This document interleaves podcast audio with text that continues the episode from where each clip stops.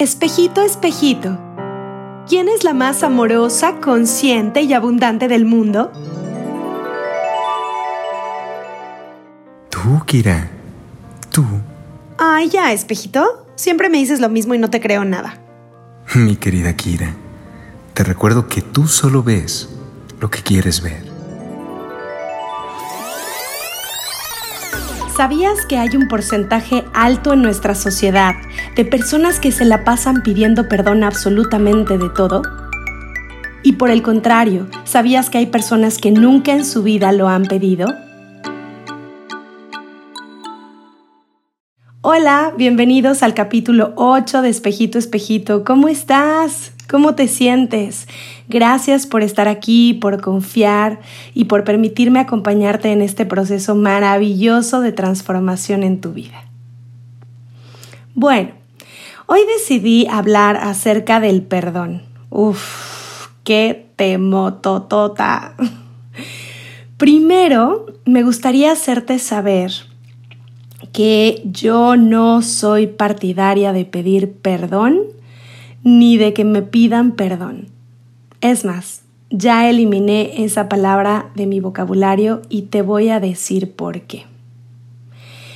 Primero, porque desde mi experiencia, esta energía del perdón ha generado mucho dolor en mi vida. Te voy a platicar. Cuando yo era niña, y aquí madrecita de mi vida con todo el respeto y el amor que me mereces, te van a tocar tantitos guayabazos. Pero bueno, ni modo, eso es el precio de tener una hija que hace este tipo de podcast. ¿Quién te manda, madre? Pero bueno, resulta que cuando yo era chiquita y cometía un error desde el punto de vista y la moral de mi mamá, pues recibí un regaño y un rechazo.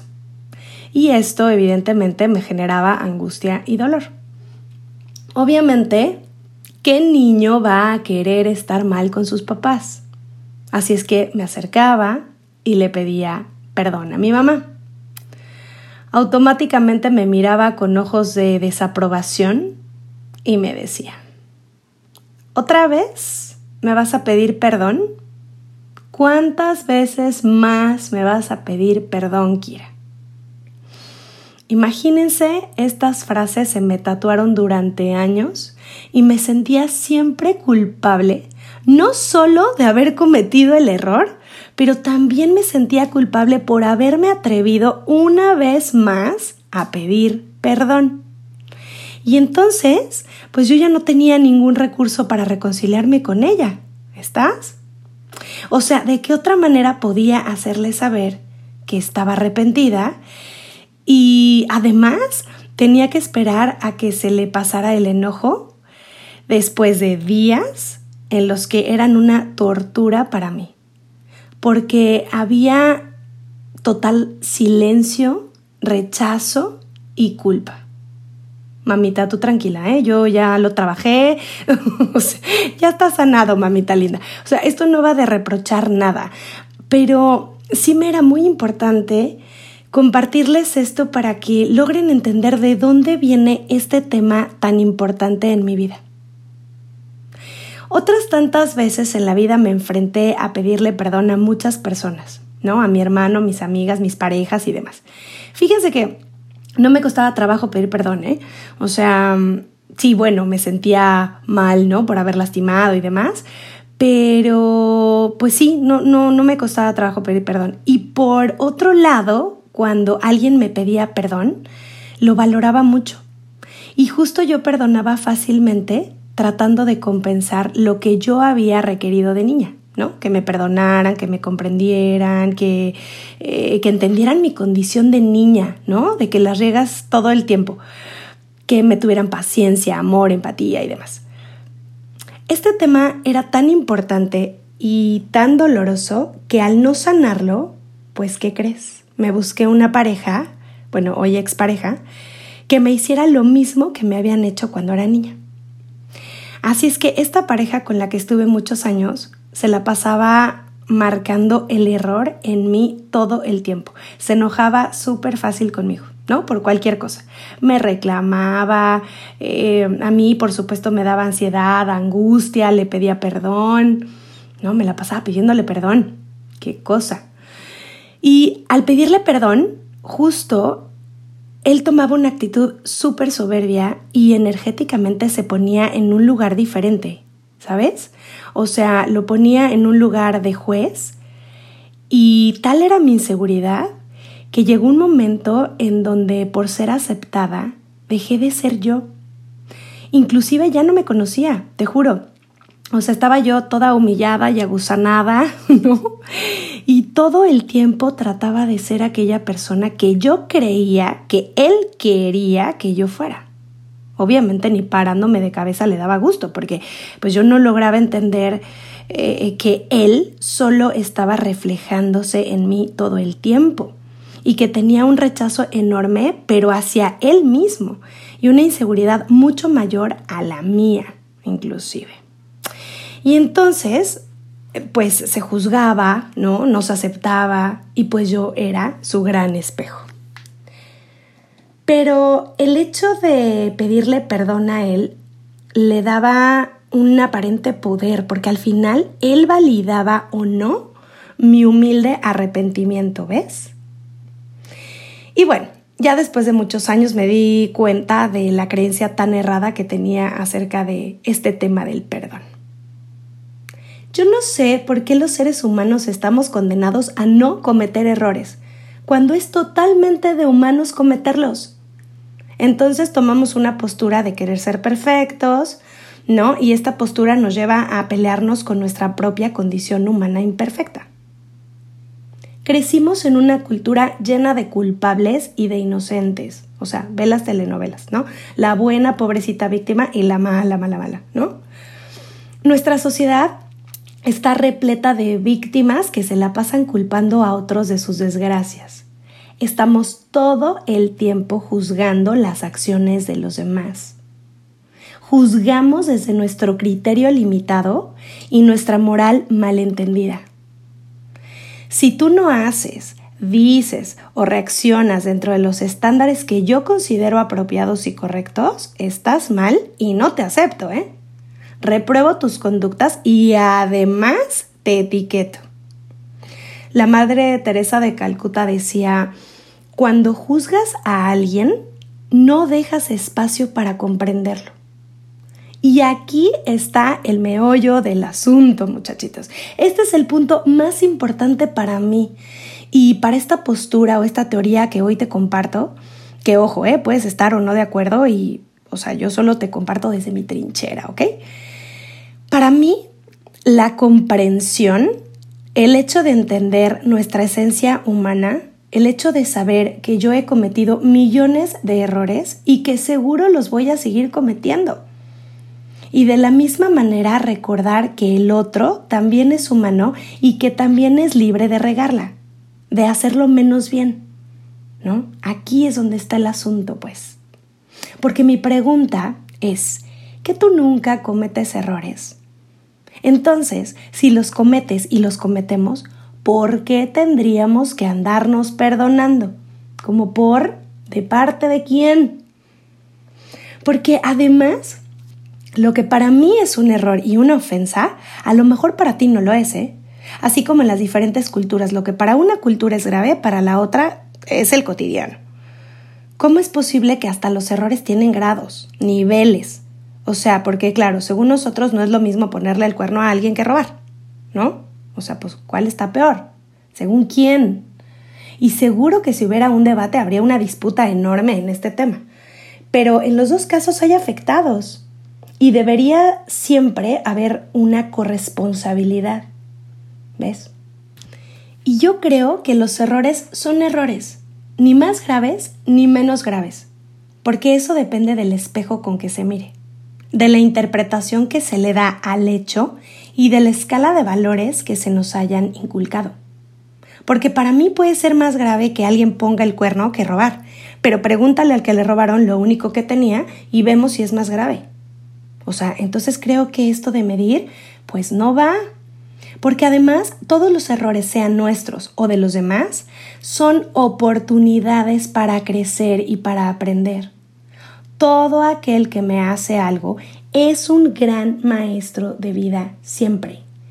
todo aquel que toca las fibras más sensibles en mí es alguien que me va a ayudar a sanar y a trascender eso que me genera este dolor. Por eso es que las historias en tu vida se repiten, porque requieres de ir a fondo con este tema. Y mientras lo evadas y sigas caminando sin quererlo ver, te vas a seguir topando con situaciones y personas que aparentemente te están lastimando, te están hiriendo y hacen de tu vida una desgracia. Porque acuérdate, la gente no nos lastima. Nadie te puede lastimar si tú así lo decides y lo eliges. Y es probable que me digas, ¿cómo crees, Kira? Claro que no, o sea, ¿yo cómo lo puedo elegir? Pues sí, por ejemplo, Víctor Frank, que vivió en el holocausto en Auschwitz, o sea, él era judío, imagínate las atrocidades que vivió.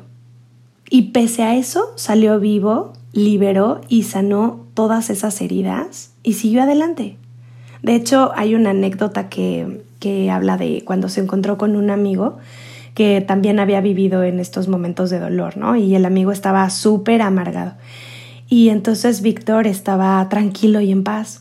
Y el amigo le decía, pero ¿cómo es posible que estés así tan tranquilo después de todo lo que nos hicieron, después de todo lo que nos pasó? O sea, ¿cómo no odias, no? Y le dijo, sí, efectivamente, yo estuve tres años encarcelado, ¿no? En ese terror. Pero yo ya soy libre y tú sigues ahí. Ahora, si de niño no te enseñaron a ver los eventos de manera neutra y tu familia hacía drama porque te caíste o porque el amigo te traicionó, o porque la novia te dejó y además culpaba al entorno por esto, pues entonces no te enseñaron a ser responsable de lo que te generas. Y además te daban un helado, el regalito, ¿no? Y toda la atención porque pobrecito de mi hijito. Pues claro, cuando eres adulto, te generas eventos difíciles que hagan que los demás te vean y te atiendan, como cuando eras niño. Y está cañón, porque hoy día como adultos nos seguimos generando traiciones, engaños y cualquier tipo de situaciones que hagan que los demás nos compadezcan y nos den su atención. Mm, ¿Te das cuenta? El ego juega un papel muy importante en el perdón. Te voy a poner un ejemplo súper sencillo. Cuando tenemos un problema con alguien y nos enfrentamos a una situación en donde las opiniones, los puntos de vista y sobre todo las perspectivas chocan, primero nos tomamos personal el hecho de que esta otra persona no esté de acuerdo con nosotros. Nos súper enoja que alguien piense diferente a nosotros, porque nuestro ego es tan grande y sentimos una necesidad de que nuestro punto de vista y opinión sean aprobadas y validadas por el otro, que entonces cuando no es así, pues hay un gran problema. Y entonces nos ofende, nos lastima y tomamos el papel de víctimas como estrategia para aparentemente ganar la batalla ante el otro y todos los demás que hayan estado presentes o que puedan tomar parte en esta situación. ¿Por qué en las situaciones cotidianas de la vida siempre tiene que haber uno más culpable que el otro? Por ejemplo, cuando hay un choque de coches, pues llega el seguro y por mínima que sea la diferencia, alguien tiene que ser un poquito más culpable para pagar el golpe del otro, ¿no? Esto desde mi punto de vista en las relaciones no se puede medir ni se debería medir. O sea, no está padre siquiera darnos un poquito de chance de tocar este lugar, ¿no? Esta cárcel del victimismo. O sea, no se vale hacernos eso. Porque justo como digo, es una cárcel y estando en ese lugar de víctima, estás esperando a que alguien más te libere. Y desde ese lugar, ¿qué crees? Tú no tienes voluntad ni poder sobre ti ni tu vida. ¿Y por qué te vas a hacer eso? Entonces, aguas con esto de que, ay, bueno, pues si yo la regué, sí, tú también, pero yo menos, ¿no? Tú más, ah, bueno, entonces yo ya me siento un poquito menos culpable, o sea, por... Es súper importante que empieces a entender que los hechos no son ni buenos ni malos, solo son hechos neutros, sin carga energética. La carga y la interpretación se la das tú a partir de tus creencias y tus experiencias. A ti nadie te está ofendiendo nada ni te está lastimando nada. Un mismo hecho puede ser interpretado extremadamente diferente. Me parece que esto de pedir perdón o de perdonar nos pone en una postura soberbia, ¿sabes? Tanto al que perdona como al que pide perdón. Porque ojo, yo creo que decir lo siento, lo siento, es mucho más acertado o por lo menos congruente conmigo. Porque decir lo siento hace que tú asumas la responsabilidad de lo que hiciste.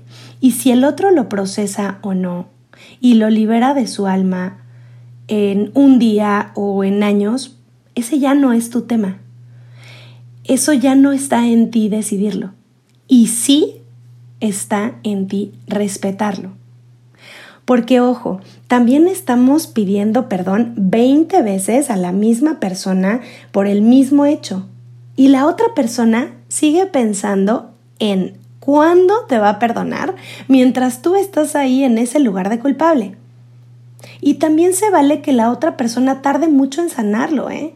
O sea, se vale y tú no tienes tampoco por qué estar ahí encima sin respetar, porque a ti te causa ansiedad y angustia, ¿no? Pues esa también es tu chamba. Entonces no estés ahí de, ay, ¿me perdonas? Pero porfa, ¿sí? ¿Me perdonas? En serio, me Dale chance a la otra persona. Por eso insisto, decir lo siento es mucho más bello y reconocer que no fue tu intención o que sí la fue, pero reconocer y asumir está increíble. Pero desde ese lugar de humano que tienes, en donde sabes que seguirás en la vida cometiendo diferentes errores con diferentes personas en diferentes situaciones. Pero no es tu responsabilidad si al otro le ofende o le duele o... No, y sí, se escucha feo y egoísta en una cultura en donde estamos educados para dar gusto a los demás y complacer sus expectativas todo el tiempo. Por ejemplo, ¿qué pasa cuando alguien te dice, órale, sí, vamos a vernos este viernes y, este, y llega ese día y te dice, híjole, la verdad es que tengo muchísima flojera de levantarme y de salir, ¿no? O sea, prefiero que nos veamos otro día. No, bueno, pues dramón, porque qué poca, no quiere salir conmigo, hace mucho que no nos vemos, no le importa nuestra amistad, no fomenta nada, qué malagradecida, ¿no? Y una infinidad de pensamientos que genera nuestra mente que justo nos ofendemos, nos sentimos, nos duele. Y todo por no lograr entender que no tiene que ver con nosotros y que nada es personal. Y entonces el otro pobre que tenía flojera y que no quiso salir, ah, no, pues ahora es un valemadrista. Y además hasta etiquetado está, ¿no? Acto seguido lo castigamos. Y la siguiente vez que quiera salir conmigo, pues que se friegue, porque por haber sido honesto u honesta, me vale. O sea, a mí no me pareció y lo mínimo que debe haber hecho es ofrecerme una disculpa, etcétera, etcétera. O sea, ve por el proceso tan largo y tan errado por el que pasamos los seres humanos al ponernos en estos lugares de jueces. Ah, pero si te hubiera inventado que la abuelita se murió, igual no le hubieras creído, igual te hubieras ofendido. Y la cosa es que no te logras dar cuenta que los conflictos y los problemas solo los genera tu mente. Solo viven en ti a partir de tu ego y tus expectativas no cumplidas. Deja de tener expectativas con los demás. Ni tú tienes que complacer a nadie ni nadie tiene por qué complacerte a ti. ¿No? Entonces entendamos que nuestras expectativas no cumplidas nos hacen señalar a los demás y nos enojamos por tonterías y, este, y lastimamos relaciones súper importantes. ¿No? Que te habló, qué bueno, que no te habló, qué bueno, que te felicitó, qué padre, que no, pues no pasa nada, ¿no? Ah, no, pero ¿cómo? Se le olvidó mi cumpleaños, tendría que ser la fecha más importante de su vida. ¿no? Que no fue a mi fiesta, uy, no, cuidado, ¿no? Yo tenía una amiga que cuidado faltaras a su cumpleaños porque te dejaba de hablar. Y tú, aunque no quisieras, o sea, por el miedo de que te dejara de hablar, pues ibas, ¿no? Y pues no está padre tampoco eso, ¿no? El perdón, desde mi punto de vista, también es un control, porque la pelota está en tu cancha y tú decides cuándo se libera para el otro y mientras el otro sigue sintiendo culpa. Y es un acto como de venganza, ¿sabes? O sea, me la hiciste, ah, pues me la pagas y te perdono cuando yo quiera, si es que quiero, ¿no? ¿Por, ¿Por, qué nos generamos enemigos? ¿Por qué crees que, o sea, que, que existen en nuestras vidas? Pues, ¿qué crees? Ellos nos quitan una carga grande de responsabilidad. Donde no hay responsabilidad, sí hay culpabilidad. Los enemigos tienen la función de solaparnos para no asumir que nosotros elegimos lo que nosotros elegimos, lo que nosotros nos generamos. No, nos quejamos de nuestras parejas, pero no asumimos que nosotros las escogimos, así de infieles, borrachos y demás. Los enemigos nos ayudan a proyectar aquellos rasgos que nos es difícil aceptar en nosotros y que nos perturban. Recuerda que así como a ti hay personas que no te caen bien o a las que odias o a las que les guardas rencor, tú también eres ese alguien no querido para otra persona. ¿Y qué crees? Tú eres un maestro en sus vidas también. Así es que si no te quieren, no te perdonan, te rechazan, dales chance. Tú eres solo un reflejo y no tiene que ver contigo.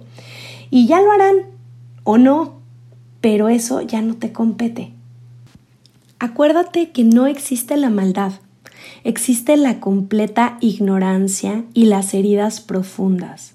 Por eso es que vamos por la vida viendo espejos y nos desquitamos con ellos o ellos con nosotros.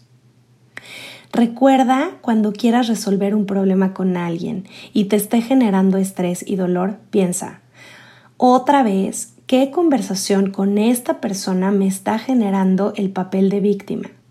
¿Y qué beneficio tengo de estar en esta postura y en este lugar de juez? ¿En qué me suma, pues? Trabaja tu humildad.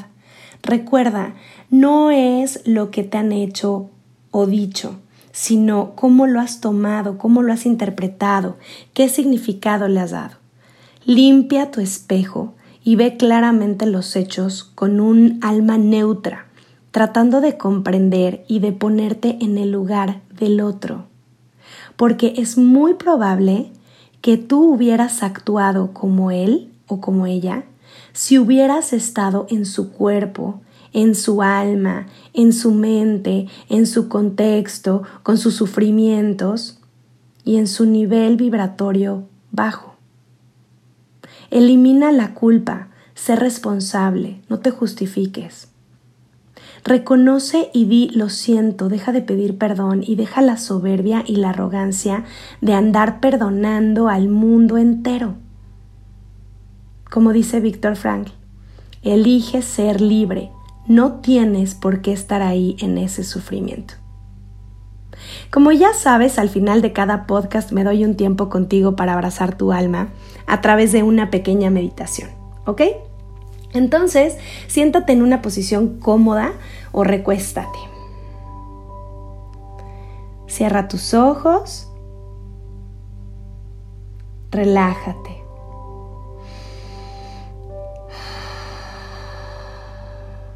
Y respira profundo.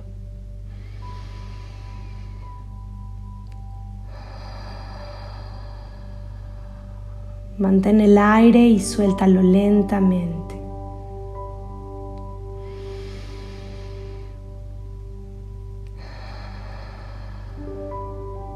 Una vez más.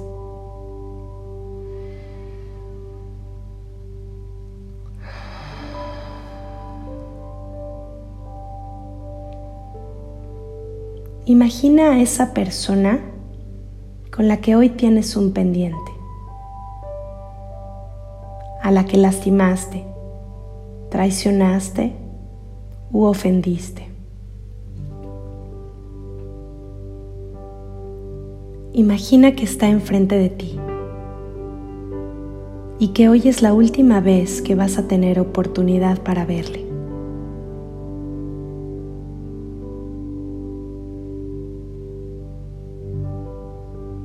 Pregúntale cuál es su historia, cuál es la historia que se ha contado de aquello que supuestamente le hiciste.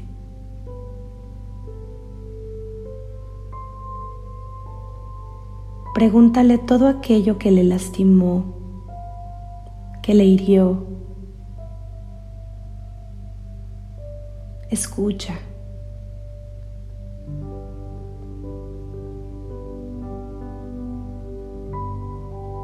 Ahora dile que hoy la vida te está ayudando para empezar a entender y para empezar a darte cuenta que todo lo que hiciste, te lo hiciste primero a ti mismo, que actuaste desde el miedo, desde la ignorancia, desde el no creerte merecedor de tener una relación extraordinaria con ella, con él. Y que hoy sabes que no lo hiciste por maldad, sino por tu carencia y tu ignorancia. Dile que lo sientes Dile que lo sientes desde lo más profundo de tu corazón, que nunca fue tu intención y que hoy asumes esa responsabilidad.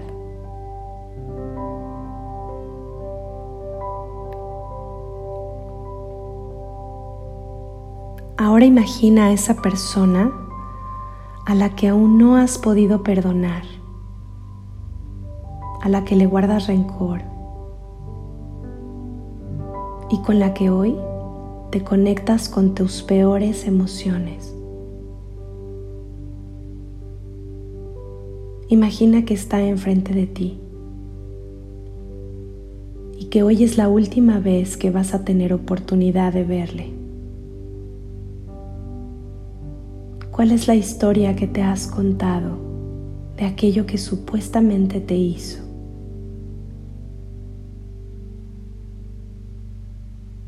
Dile todo aquello que te lastimó. Dile lo mucho que te hirió.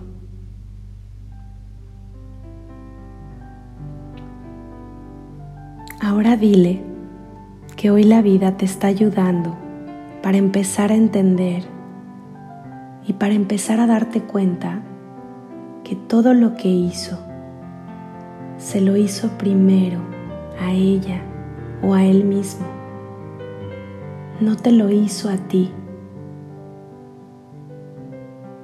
Que entiendes que haya actuado desde el miedo, desde la ignorancia,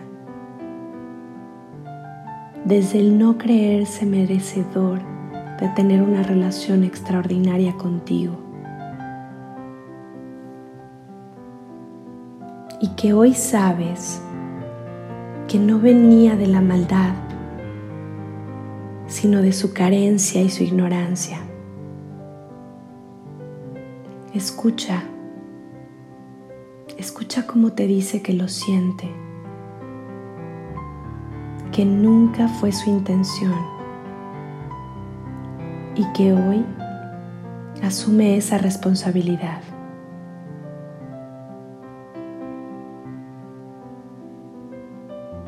Recuerda que somos espejo y que es hermoso poder darle al otro lo que te gustaría que te dieran. Así es que no condenes, porque tú tampoco te mereces ser condenado por ser simplemente un humano que comete y cometerá errores para siempre.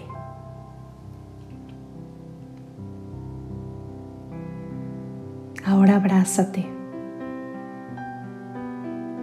abrázate fuerte y siente cómo estás. Inhala, exhala cuando estés listo, abre lentamente los ojos.